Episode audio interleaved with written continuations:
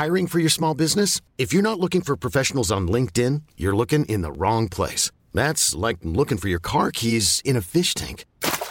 LinkedIn helps you hire professionals you can't find anywhere else, even those who aren't actively searching for a new job but might be open to the perfect role. In a given month, over 70% of LinkedIn users don't even visit other leading job sites. So start looking in the right place. With LinkedIn, you can hire professionals like a professional. Post your free job on linkedin.com slash achieve today.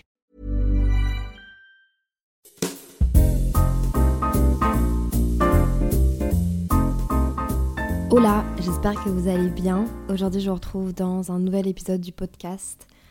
Euh, je vous avoue je suis super surexcitée parce que c'est le deuxième mercredi qu'on passe ensemble. Je sais pas si vous vous rendez compte, mais c'est un nouveau rendez-vous entre nous. Euh, je suis super surexcitée et en même temps super stressée parce que j'ai pas encore vu vos retours de l'épisode 1 sur la séparation. Encore une fois, si vous avez envie de m'envoyer des retours, d'échanger, de débattre, de, vous confier, de réagir sur les épisodes précédents, vous pouvez me rejoindre sur Instagram, Simple Caféine, et euh, on va commencer l'épisode d'aujourd'hui. Aujourd'hui, pour ce podcast-ci, j'ai envie de vous parler de quelque chose dans la vie qui m'a jusque très récemment empêché de faire plein de choses. Je pense que je l'appellerais entre autres la peur de l'échec, mais ça englobe beaucoup plus que ça c'est vraiment important pour moi de vous en parler parce que ça fait totalement partie de qui je suis et puis parce que la Léa d'il y a quelques mois n'aurait jamais, sur un coup de tête, lancé son podcast. La Léa d'il y a quelques mois aurait voulu tout contrôler, que ce soit parfait, techniquement, visuellement, etc., comme je vous ai expliqué dans le premier podcast. La Léa d'il y a quelques mois aurait eu peur de ne pas être à la hauteur dès le premier essai et de se foutre la honte, ou bien d'être pointée du doigt comme euh, n'étant pas assez ou comme étant ridicule ou on a tous cette petite peur au fond de nous, mais ça m'aurait vraiment empêché de me lancer dans cette aventure. Et puis l'aléa d'il y a quelques mois aurait eu peur qu'on dise que j'ai raté, que je suis nulle là-dedans, que j'ai mal fait, que je devrais plutôt rester derrière Instagram et, et pas m'exprimer aussi. Et c'est pour ça qu'au premier épisode, je vous ai dit que je lançais ça sur un coup de tête. Et puis je vous ai aussi dit que j'avais regardé deux vidéos sur les podcasts, que j'y connaissais rien du tout mais que mon but c'était d'apprendre et d'évoluer avec vous. C'est la première fois que je fais quelque chose sans savoir le faire parfaitement. Quand j'ai commencé les vidéos sur YouTube au début, et ça je vais vous le raconter un peu plus plus tard, mais je les publiais pas parce que je me trouvais pas à la hauteur. Mais à un moment donné dans la vie, on commence tous quelque part. Et je sais pas, la Léa avait toujours envie d'être euh, très bonne et d'exceller dans ce qu'elle faisait à cause de la peur de l'échec, notamment. Et c'est de ça dont j'ai envie de vous parler aujourd'hui parce que je pense qu'on est nombreux à avoir énormément de potentiel, avoir énormément de projets et pourtant de juste jamais oser se lancer. Et si on se lance pas, on, on se donne pas les chances de réussir, on se ferme des portes d'être épanoui, on s'empêche de se découvrir des nouvelles passions, de découvrir des nouvelles personnes. Donc c'est important pour moi cet épisode-là parce qu'il fait partie de ma vie, mais c'est une grosse partie de ma vie. Donc pour commencer, je vais vous donner un exemple dans ma vie qui reste dans la même sphère que la création de ce podcast, parce que c'est ce qui m'a inspiré. Parce qu'on va se le dire aussi, j'ai commencé par un épisode sur la séparation parce que c'était ce que vous aviez envie.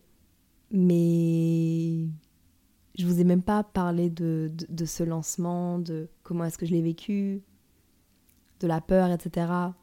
Et donc c'est pour ça que je pense que traiter un sujet là-dessus, ça pourrait peut-être aider plusieurs personnes à passer le cap dans leur projet, passer le cap dans leur rencontre, retourner aux études, changer de job, lancer des projets, créer leur marque, bref, se faire confiance au final. Donc du coup, je vais vous raconter une petite histoire de Léa qui a 13 ans, qui se lance sur les réseaux, qui regarde plein de vidéos YouTube, de mes 13 ans à mes 16-17 ans. C'est vraiment au centre de, de ma vie, entre guillemets, de, de ce que je consomme sur Internet. Léa, pendant cet âge-là, a envie, mais vraiment fort envie de se lancer dans YouTube. Mais elle se sent pas à la hauteur. Parce que elle a jamais fait de montage, elle va pas être bonne au montage, elle va pas bien faire. Alors j'ai commencé un blog parce que ça, je m'y connaissais un peu mieux. Je savais que je savais écrire, je savais faire des photos. J'avais pas besoin de m'exprimer. Personne pourrait me pointer du doigt parce que je bégayais un peu entre deux phrases ou. Je sais pas.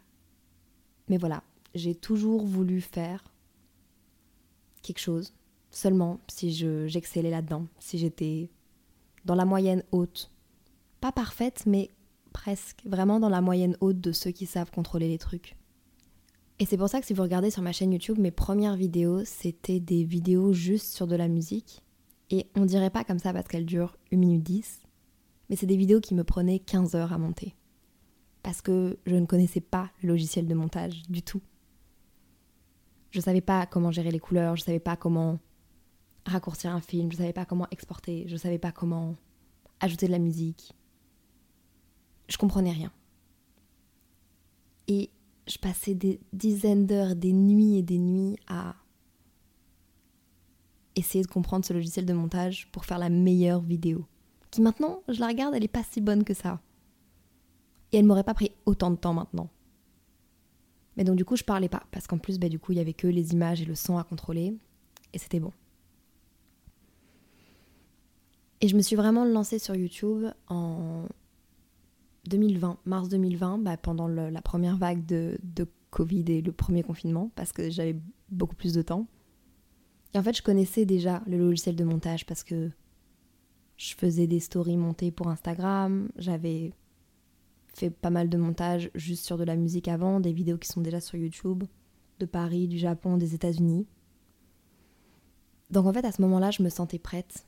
Et puis, je parlais déjà en story Instagram, donc je me suis dit, bon bah, quitte à parler à une caméra, c'est la même chose. Je vais parler à mon appareil photo et je vais faire du montage. Mais donc ça m'a mis combien d'années?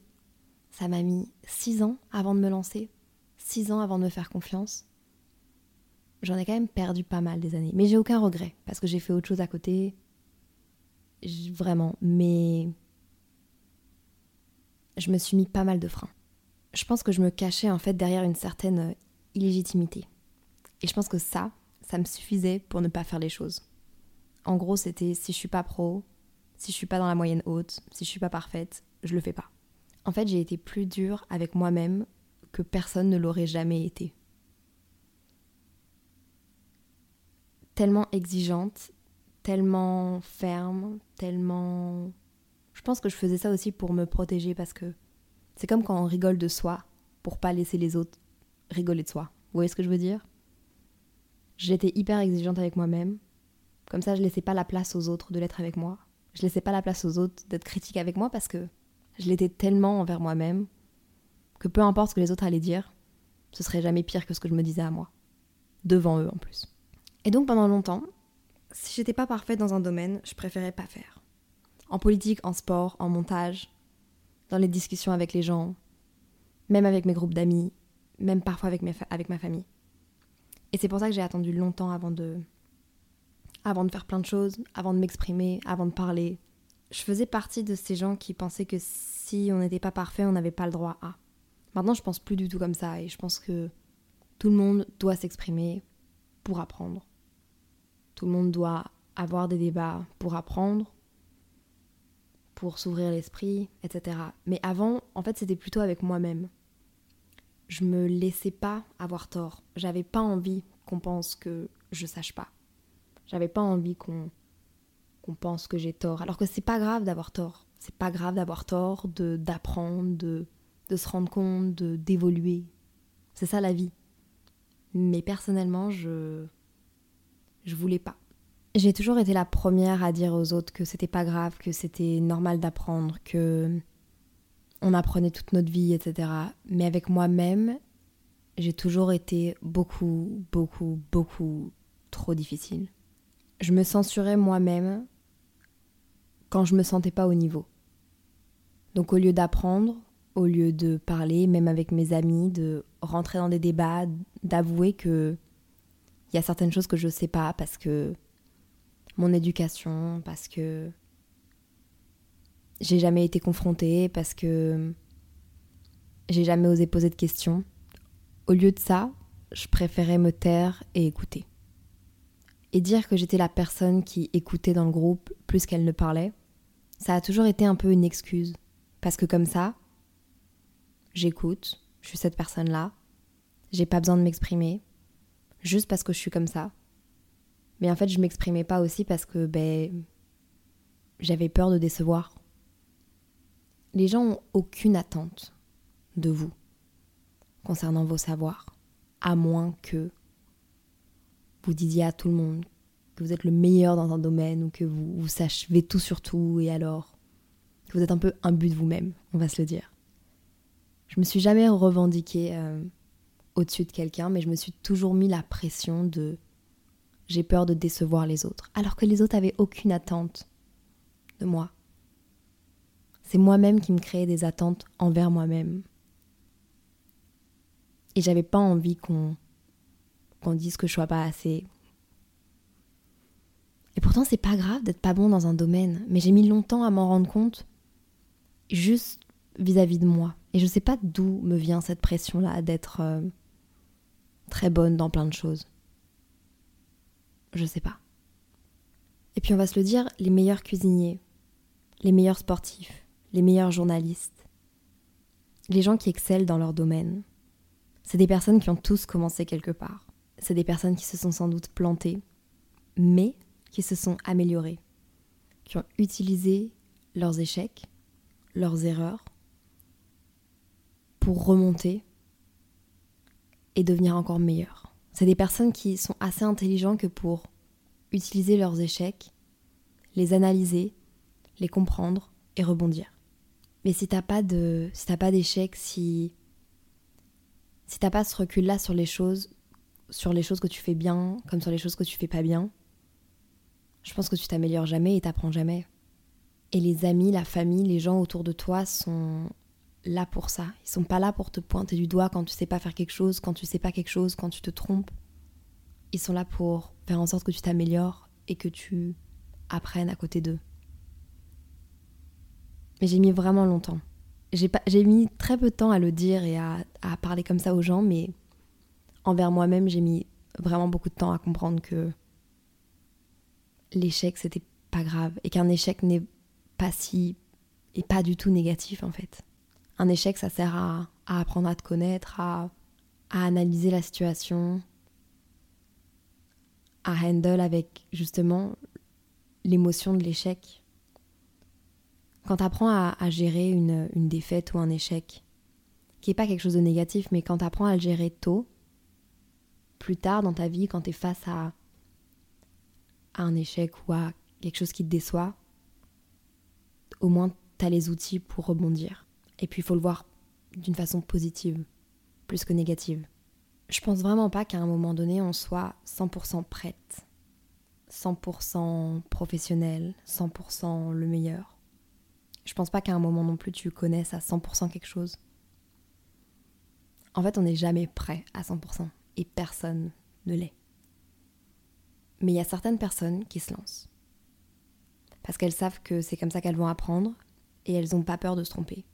Et si elles se trompent, si elles connaissent un échec, ça leur sert de, trampoline pour rebondir. Je pense que c'est vraiment beau de se tromper, de, de s'améliorer. Et puis il y a d'autres personnes qui se lancent jamais et qui évoluent difficilement. C'est pas pour ça qu'elles vont jamais réussir, mais c'est peut-être moins intéressant. Attendez, je prends une petite gorgée de café parce que on est quand même le matin, je bois mon café, laissez-moi savourer ça. J'espère que je dis pas trop de bêtises parce que je vous avoue que on est vraiment le matin. Comme je vous le disais, j'ai toujours été très dans l'écoute. J'ai toujours été la personne, l'enfant, le, l'adolescente, le jeune adulte, euh, la personne dans le groupe qui était très dans l'écoute. Je pense que c'est une force parce que j'apprends, j'observe les autres, j'apprends de leurs erreurs, de leurs réflexions, etc. Mais je me suis jamais laissé le droit à l'erreur. Je voulais pas qu'on me dise que j'ai tort, je pense que j'ai du mal à accepter l'échec. En tout cas, j'avais du mal à accepter l'échec. Pire que ça, parce que je pense que accepter l'échec, c'est quelque chose. Mais j'avais du mal à accepter que je pouvais montrer un échec. Ou que je pouvais montrer que j'étais pas si bonne dans quelque chose. Et je vous dis, je sais, je sais pas d'où ça vient. Mais je sais que ça remonte à très longtemps. Parce qu'à l'école, j'ai jamais été la meilleure. En tout cas, j'ai jamais eu des bons résultats de manière instinctive et sans travailler. Mais j'ai toujours été très bonne. Une enfant modèle, en comportement, vraiment la petite enfant chiante, en comportement, en notes, en respect, il me semble. Mais j'ai été euh, élève modèle parce que je m'acharnais. Parce que déjà toute jeune, je prenais l'école très très à cœur, pour je ne sais quelle raison. Et je pense que c'était même pas pour moi, mais c'était pour les autres. Je voulais être très bonne pour ne pas décevoir. Pour peut-être être mise sur un piédestal, pour qu'on me donne au moins ça, qu'on me donne les crédits de ça. Peut-être que je voulais être qualifiée comme une bonne élève, parce que c'était comme ça que je voyais les bonnes personnes de mon âge. Et je me mettais une pression, non pas pour apprendre, pour m'instruire, mais pour maintenir un certain niveau de perfection et ne pas décevoir. Et ça a toujours été comme ça. Toujours été comme ça jusqu'au moment où j'ai commencé à faire les choses pour moi, parce que j'en avais envie, parce que ça me rendait heureuse, et parce que c'était ma volonté. Mais je vais vous faire une confidence. Euh, tout ce que je vous dis, il faut le prendre de façon positive parce que je vous raconte quelque chose. Je vous raconte un peu genre une période de ma vie. Mais si je vous le raconte, c'est que j'ai du recul et que maintenant c'est plus comme ça. Mais je veux vous en parler parce que je suis sûre que je suis pas la seule à avoir peur de me tromper, peur de me montrer que je peux me tromper. Peut-être que certains vont pas comprendre, mais soyez juste bienveillants et, et peut-être que vous allez vous reconnaître dans certaines choses. Surtout par rapport à l'actualité et au fait qu'on ressente beaucoup de culpabilité dans, plein de sujets. Et l'impression de pas être assez. Et l'impression de, de pouvoir pas nous exprimer comme on veut, sur les sujets qu'on veut. Parce qu'en ce moment tout est touchy et qu'on n'en sait jamais assez et que on nous reproche de parler alors qu'on essaye d'apprendre en même temps. Mais bref, ça va plus loin que maintenir un certain niveau de perfection. Parce que le je ne veux pas me tromper, je veux pas paraître moins bête ou décevoir, ça s'est aussi transmis dans mon quotidien. En fait, j'osais plus être curieuse. Et je sais même pas si j'ai vraiment été une enfant curieuse. Faudrait que je demande à mes parents. Je pense que je l'ai été pour le voyage. En fait, je pense que je l'ai été pour certains sujets qui étaient très euh, banals pour moi. Mais je pense que être curieuse pendant toute une période de ma vie, ça a été synonyme d'avouer que je savais pas, que j'étais pas si parfaite que ça. Et que j'étais surtout pas à la hauteur des autres, c'est-à-dire de ceux qui savaient. Et je sais pas pourquoi à un moment donné de ma vie, j'ai cherché à être l'enfant parfaite devant les adultes, puis devant les autres en fait, je propose qu'on fasse une séance de psychologie, qu'on aille creuser dans mon enfance pour essayer de déceler ça ensemble. Je sais pas à quel moment j'ai voulu être cette personne parfaite aux yeux des autres. Et pourquoi est-ce que je me suis mis cette pression-là alors que j'étais pas parfaite? Et je me sens stupide de croire qu'un jour, j'ai cru que quelqu'un pourrait se dire que j'étais ou que je paraissais être l'enfant parfait. Je l'ai jamais été avec mes parents, avec mes grands-parents. Alors pourquoi est-ce que je me suis dit qu'un jour quelqu'un penserait ça? Enfin, je faisais tout pour. Je sais pas.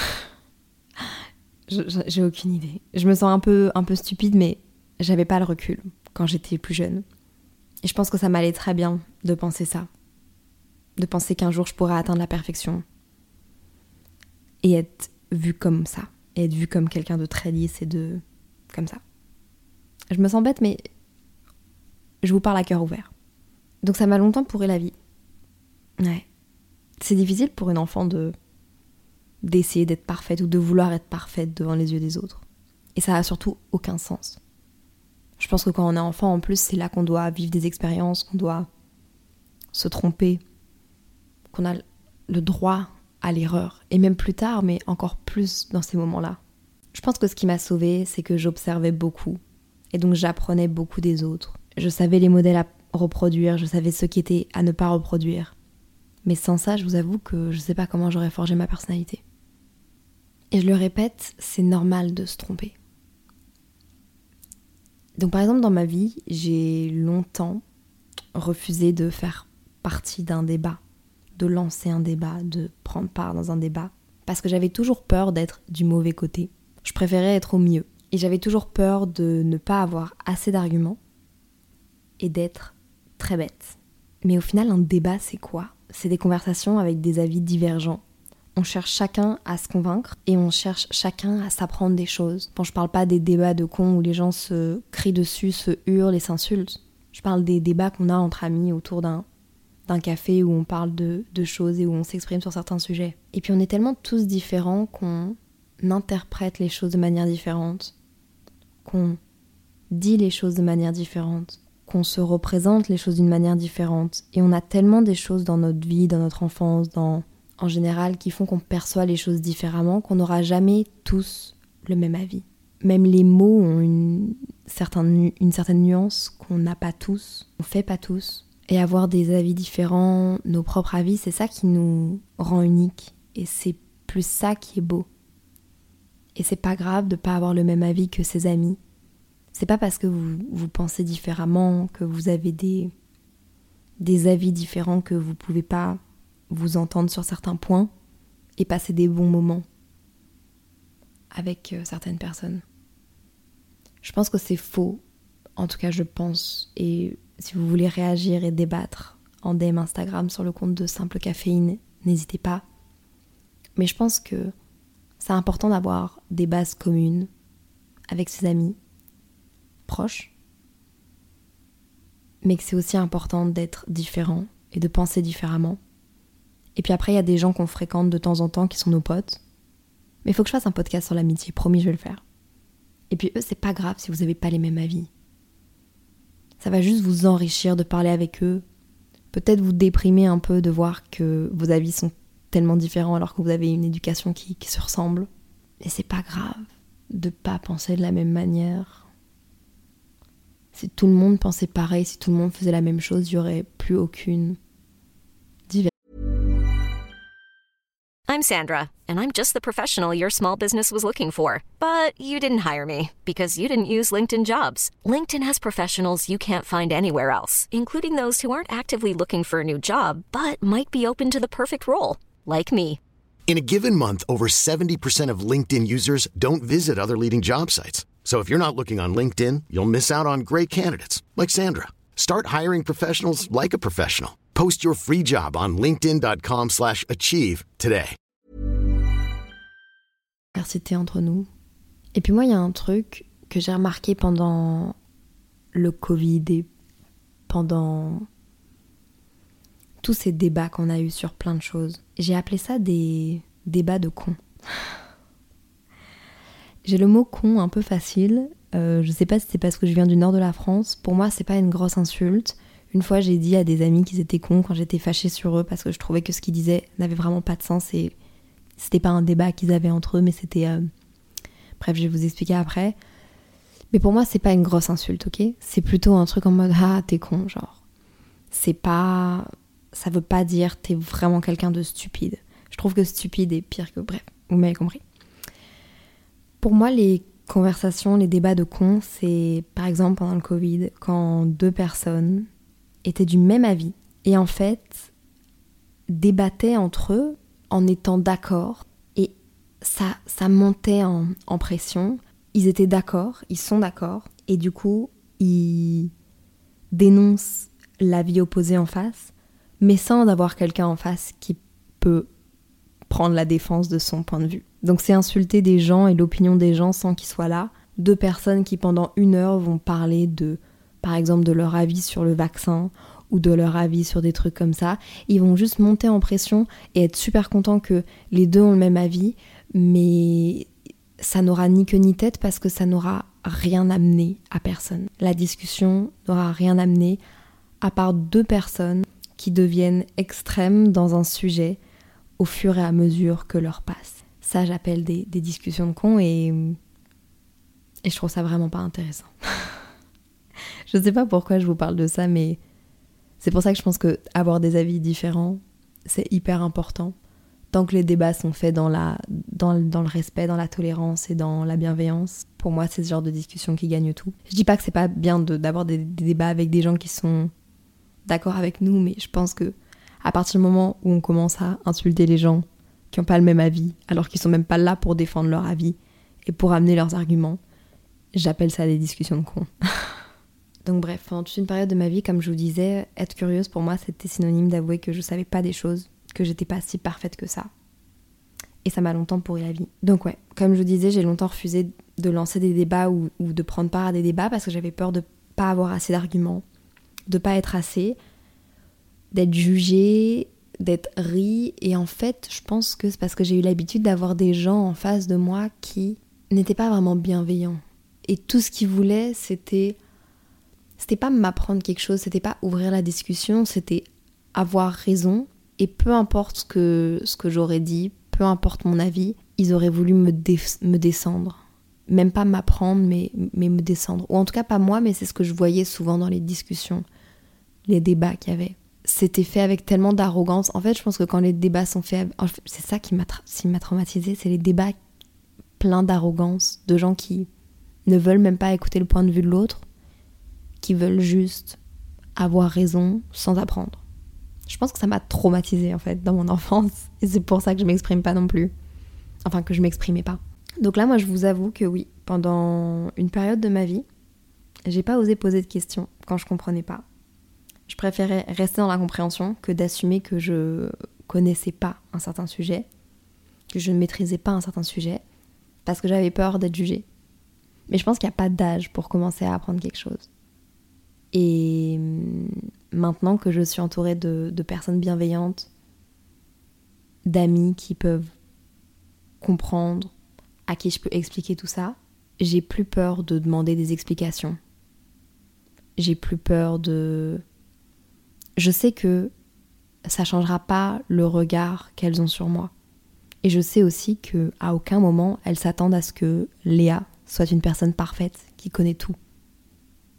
Alors que longtemps, je me suis mis la pression d'être cette personne. Pour aucune raison. Personne ne m'a jamais demandé d'être parfaite et personne ne m'aurait jamais vue comme étant une personne parfaite qui sait tout sur tout, qui sait tout faire, qui est respectueuse, qui est gentille, qui est personne. Mais j'avoue, du coup, pendant tellement longtemps, j'ai pas osé poser de questions. Bah maintenant, j'ai encore un peu honte. Et ça, faut que je vous l'avoue, je suis pas totalement guérie. Faut que je vous fasse une confession, du coup, c'est que bah parfois, moi, j'ai encore un peu honte. Je vais pas dire que je suis guérie à 100%. Parce que parfois, quand on parle de choses, c'est des sujets que moi, je maîtrise pas. Dans tout, hein, ça peut être dans, dans l'histoire, parfois dans la politique, parfois au niveau cinématographique, dans la musique, bref, il y a des... J'ai tellement pas osé poser mes questions, j'ai tellement pas osé avoir tort, je me suis tellement pas trompée parce que j'ai jamais posé de questions et j'ai jamais essayé quand j'étais plus jeune que bah parfois j'ai des questions que je me sens honteuse de poser. Alors que je devrais pas parce qu'on apprend à tout âge et, puis j'excelle certainement dans des domaines dont certains n'excellent pas du tout. On a tous notre équilibre, mais j'avoue que parfois j'ai encore un peu honte.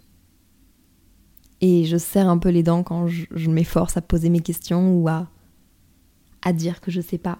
Mais j'essaie de dédramatiser parce que comme je suis entourée de, personnes qui sont bienveillantes et qui veulent qu'on évolue, je sens qu'il n'y a aucun jugement.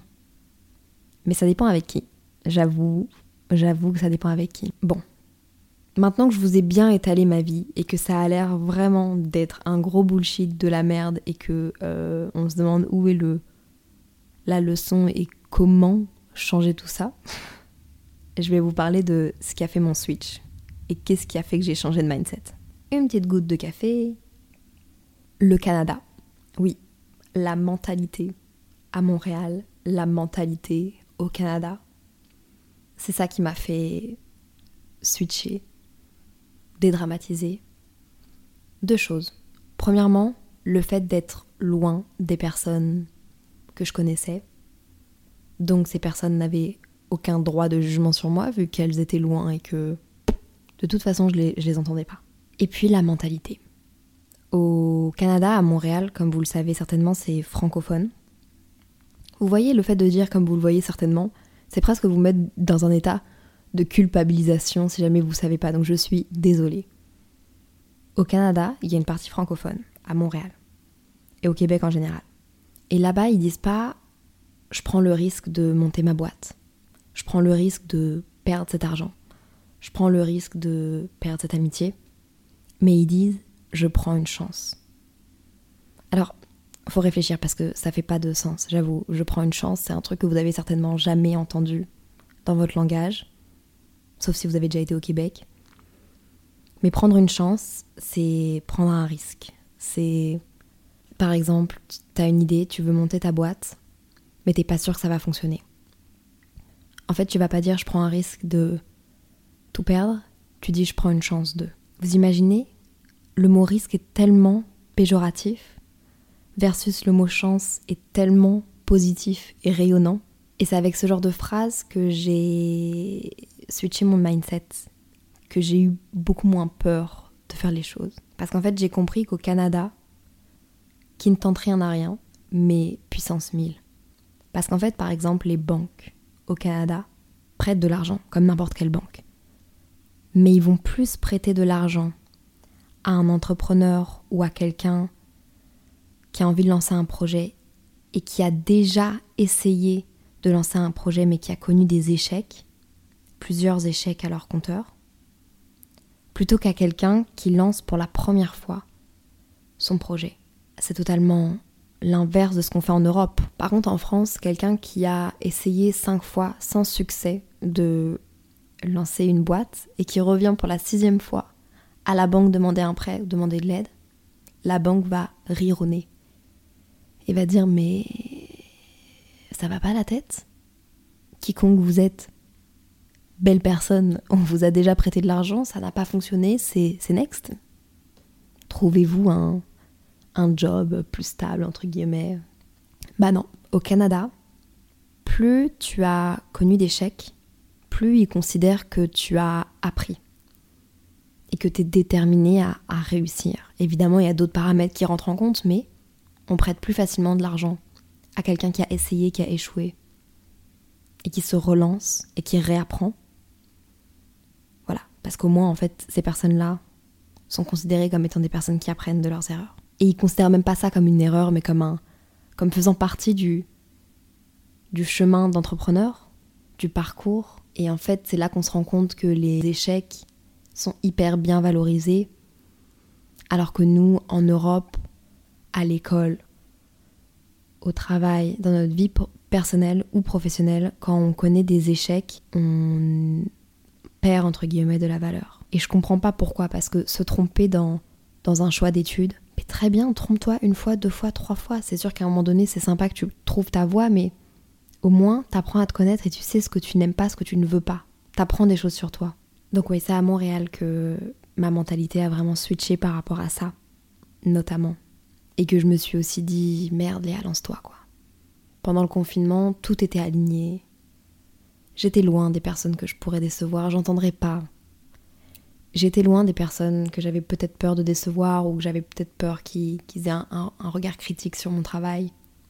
Personne pouvait rien me dire, j'étais à, à 6000 km. Et en plus de ça, je me suis dit qu'il ne tente rien à rien. Si tu te plantes, c'est pas grave. Si c'est nul, c'est pas grave. Au pire, t'auras appris quelque chose. Tu peux pas vouloir excéder quelque part et réussir quelque chose si tu ne passes pas par les étapes de essayer, rater, recommencer, s'améliorer. Et puis en fait, je pense que ce qui est beau dans la vie, c'est le, le chemin que tu prends pour y arriver. C'est ça qui est aussi ta fierté, c'est comment tu as réussi à gérer, qu'est-ce que tu as appris, comment tu t'es amélioré.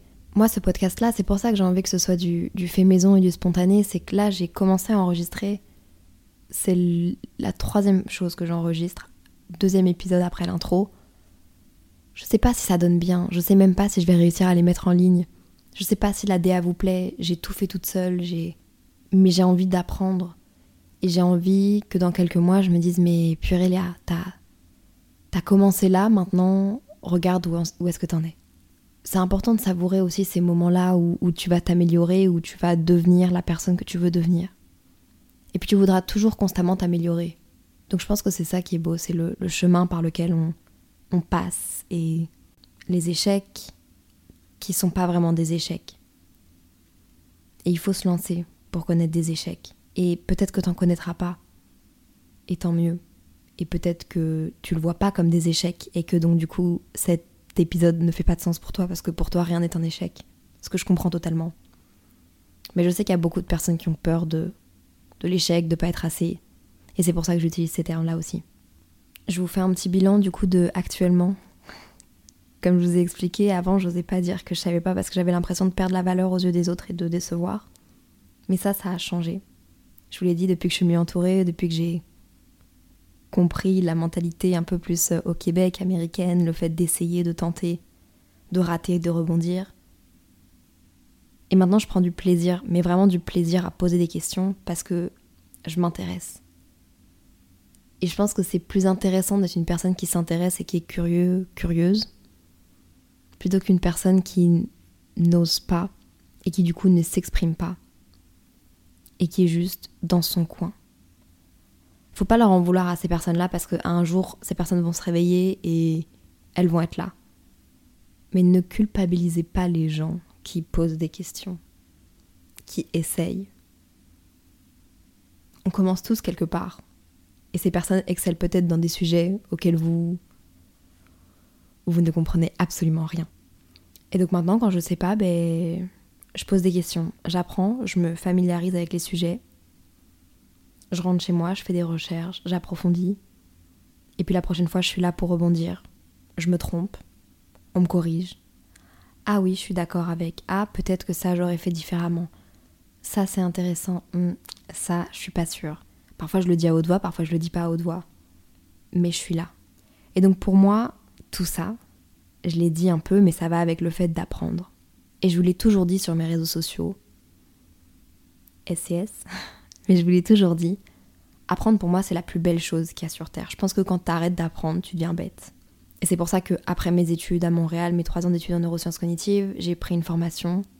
J'ai ce besoin d'apprendre. Et là, ce que je fais avec le podcast, j'apprends. J'apprends des nouvelles skills, j'apprends à m'exprimer, j'apprends à écrire, j'apprends à structurer quelque chose. Je suis en train de m'améliorer et j'apprends des nouvelles skills. Et je pense que quand tu arrêtes d'apprendre, tu, tu restes dans tes dans ton confort et je, je pense que tu deviens un peu bête. Mais apprendre, ça peut être dans la musique, ça peut être dans le cinéma, ça peut être en lisant un livre, en cuisinant, en échangeant avec ses amis, en voyageant, à l'école, pas à l'école, avec des gens. Bref, vous voyez, apprendre, c'est, c'est très large comme mot. Et pour apprendre, je pense qu'il faut, il faut se lancer. Il faut oser. Et puis il faut oser se tromper oser se planter. Et puis venez en 2022, on applique quelque chose qui je pense qui est super important. On se déculpabilise d'essayer. Se déculpabilise pour arrêter d'avoir honte de ne pas savoir. On essaye de ne pas culpabiliser les autres, de ne pas savoir, de ne pas être au courant. Parce que si ces personnes posent des questions, c'est qu'elles ont envie d'apprendre.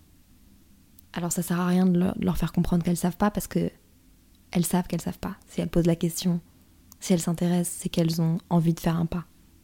Évidemment, je pense que le regard des autres a joué un grand rôle dans tout ça. Pourtant, j'ai jamais été une petite fille parfaite avec ma famille, comme je vous le disais. Enfin, je crois que j'ai jamais été, je pense que je l'ai jamais voulu l'être non plus, avec ma famille, les pauvres. Mais je pense que j'avais besoin de renvoyer cette image dans le regard des autres adultes. Et si quelqu'un peut m'expliquer d'où ça vient, si quelqu'un veut me faire une espèce de... N'hésitez pas. De toute façon, ce podcast, c'est un peu une thérapie aussi, je vous avoue. N'hésitez pas. Je sais que ça suffit pas de vous dire qu'on s'en fout de ce que peuvent penser les autres. Bien sûr qu'on s'en fout pas. On vit dans une société où on a un regard porté sur l'autre constamment, même sur les réseaux sociaux, sur, tout. Regardez, moi là, je fais un podcast et vous avez un avis bien tranché et ça tombe, vous me détestez, ça tombe, vous m'aimez plus du tout et ça tombe. Vous allez m'envoyer un long message sur Instagram, simple caféine, un long DM et vous allez me dire Léa, je suis pas d'accord. Oula, mon ventre a faim. Il est quelle heure? Ah oui, d'accord. Je, commence à avoir faim. Aussi, moi, je voulais dire quelque chose, c'est que tes erreurs ne te définissent pas en tant que personne. Et il faut arrêter de d'utiliser les erreurs des gens comme des choses qui les définissent. Parce que c'est pas le cas. Et toi non plus, tu ne te définis pas avec tes erreurs. Tu n'es pas nanani qui a raté ça ou qui ne sait pas ça. T'as plein d'autres choses autre que tes erreurs et que les choses que tu ne sais pas. Donc arrêtez de définir les gens comme ça. S'il vous plaît. Bien sûr que non, on s'en fout pas de ce que pensent les autres et on est tous atteints à un certain niveau. Il y a certaines personnes qui disent qu'ils en ont rien à foutre totalement. Je pense que c'est pas possible. Et je trouve ça presque un peu triste du coup. Je pense qu'on s'en fout jamais à 100%. Je pense qu'il y a des gens qui à 90% s'en foutent et, font très bien sans. Après, je pense qu'il y a des gens qui s'en foutent beaucoup moins, s'en foutent à 10% et à 90% prennent tout en compte. Faut faire attention à ça aussi parce que ça peut devenir toxique de se remettre tout le temps en question. Je pense qu'il faut avoir un équilibre, qu'il faut savoir prendre les remarques des autres, qu'il faut savoir faire attention au regard des autres. Il faut savoir se remettre en question, mais avec une certaine limite pour pas se rendre malade et que ça reste quelque chose de, de sain, de SCS comme je dis, de sain et de simple. Le regard des autres, ça s'appréhende. Et le regard qui doit compter, c'est celui des gens qui vous connaissent vraiment. Parce que les gens qui vous connaissent vraiment, ils vous comprennent aussi. Et vous n'avez pas besoin de vous justifier devant eux.